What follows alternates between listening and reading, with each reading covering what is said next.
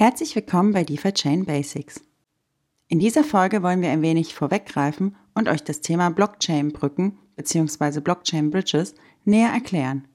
Wir möchten euch erzählen, was sie überhaupt für eine Funktion haben und was das für Auswirkungen mit sich bringt. Am Ende zeigen wir euch noch drei kleine Anwendungsbeispiele der DeFi Chain Bridge. Diese Bridge wird übrigens aktuell von Dr. Daniel Kagara und seinem Team entwickelt, einem Blockchain-Software-Entwickler, der aktuell mit den DeFi Chain-Entwicklern eine Veröffentlichung der Bridge plant. Warum eigentlich eine Blockchain-Brücke? Eine Blockchain-Brücke ist ein dezentraler Smart Contract, also ein kluger Vertrag, der ohne den Bedarf einer zentralen Instanz durchgeführt werden kann. Dieser Vertrag ist dafür gebaut worden, mehrere Blockchains miteinander zu verbinden und somit Interaktion zu ermöglichen. Stellt euch vor, ihr reist mit dem Flugzeug nach Amerika und wollt euch da eine Flasche Wasser kaufen. Mit euren Euros kommt ihr da nicht weit. Ihr müsst sie erst tauschen und zahlt eine unter Umständen hohe Gebühr. Mit einer Brücke wäre sowas nicht nötig. Du und der Händler könntet einen Smart Contract eingehen.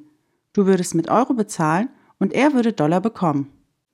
Das ist natürlich nur vereinfacht ausgedrückt, erklärt aber die Funktionsweise. Was hat das für Auswirkungen? Nutzer der DeFi-Chain hätten die Möglichkeit, mit zum Beispiel Ethereum oder der Binance Smart Chain zu interagieren und natürlich auch andere DeFi-Produkte zu nutzen. Andersrum hätten auch andere Nutzer die Möglichkeit, unkompliziert, schnell und günstig in das DeFi-Ökosystem einzutreten. Somit erschließt sich der DeFi-Chain ein unheimlich großer neuer Markt. Ethereum hat aktuell eine Marktkapitalisierung von ca. 300 Milliarden Dollar. Die Binance Smart Chain hat eine Marktkapitalisierung von 60 Milliarden Dollar. Und DeFi Chain kommt aktuell auf eine Marktkapitalisierung von 1 Milliarde Dollar.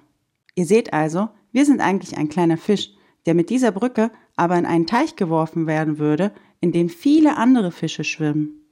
Das würde das Potenzial, Investoren anzuziehen, schlagartig erhöhen und jeder Nutzer könnte unsere einzigartigen Finanzprodukte nutzen. Ist das gefährlich? Selbstverständlich bedeutet jede Änderung an der Blockchain ein potenzielles Risiko. Software perfekt zu entwickeln ist nahezu unmöglich und demnach ist es wichtig, dass die Minimierung des Diebstahlrisikos im Fokus steht. Solana, eine sehr große populäre Blockchain, wurden durch eine Blockchain-Brücke nahezu 300 Millionen Dollar entwendet.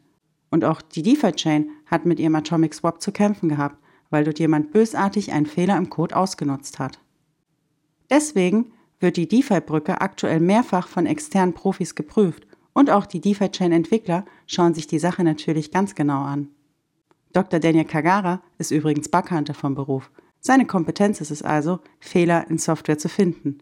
Insofern haben wir hier sicherlich eine gute Basis. Was bedeutet das für die DeFi-Chain? Wenn der Bedarf an DFI durch externe Blockchains steigt, das Angebot durch den Block Reward aber gleich bleibt, muss unweigerlich der Preis eines DFI steigen. Das ist natürlich nur der Fall, wenn die Brücke funktioniert. Lasst uns aber mal drei Szenarien durchspielen, damit ihr eine Vorstellung bekommt, wie viel flexibler die DeFi-Chain werden würde. Der virtuelle NFT-Shop. Decentraland ist eine virtuelle Welt, wo ihr mit Mana als Währung Geld senden oder empfangen könnt. In Decentraland kann man sich Häuser bauen und zum Beispiel digitale Produkte verkaufen. DeFi-Chain NFTs zum Beispiel könnte sich also dort ein Geschäft mieten und seine NFTs virtuell jedem Nutzer von Decentraland anbieten. Da Mana ein Token ist, welcher auf Ethereum basiert, könnte er einen Rabatt anbieten, wenn jemand mit DFI bezahlt, welches über die Blockchain-Brücke automatisch getauscht wird.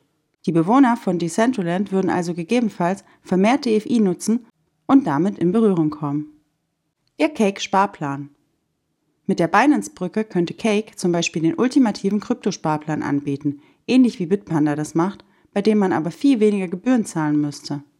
Man könnte einen regelmäßigen Sparplan entwickeln, der jeden Monat einen festen DFI-Betrag versendet, über die Brücke in BNB wechselt und dort dann zum Beispiel die Top 15 Blockchain-Währungen kauft. Das wäre zum Beispiel ein Krypto-ETF, wo die ersten 15 Werte gespart werden, damit man Schwankungen zwischen einzelnen Projekten vermeidet. Der Geldregen der DFX.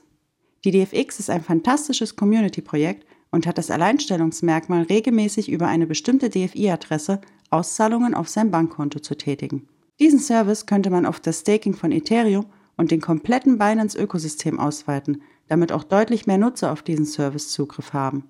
Um dies einfach und kostengünstig zu machen, braucht man die Brücke. Dies waren nur ein paar Beispiele und eine kleine Erläuterung, was die Brücke für uns und andere Nutzer auf anderen Blockchains bedeuten könnte. Vielen Dank fürs Zuschauen. Wenn euch dieses Video gefallen hat, bei dem komplexe Themen leicht verständlich erklärt werden, abonniert doch kostenlos diesen Kanal, damit ihr nichts verpasst. In unserem Non-Profit Merch Shop bekommt ihr coole Tassen, T-Shirts und sogar Rucksäcke mit den DeFi-Chain-Motiven. Tschüss, bis zum nächsten Mal.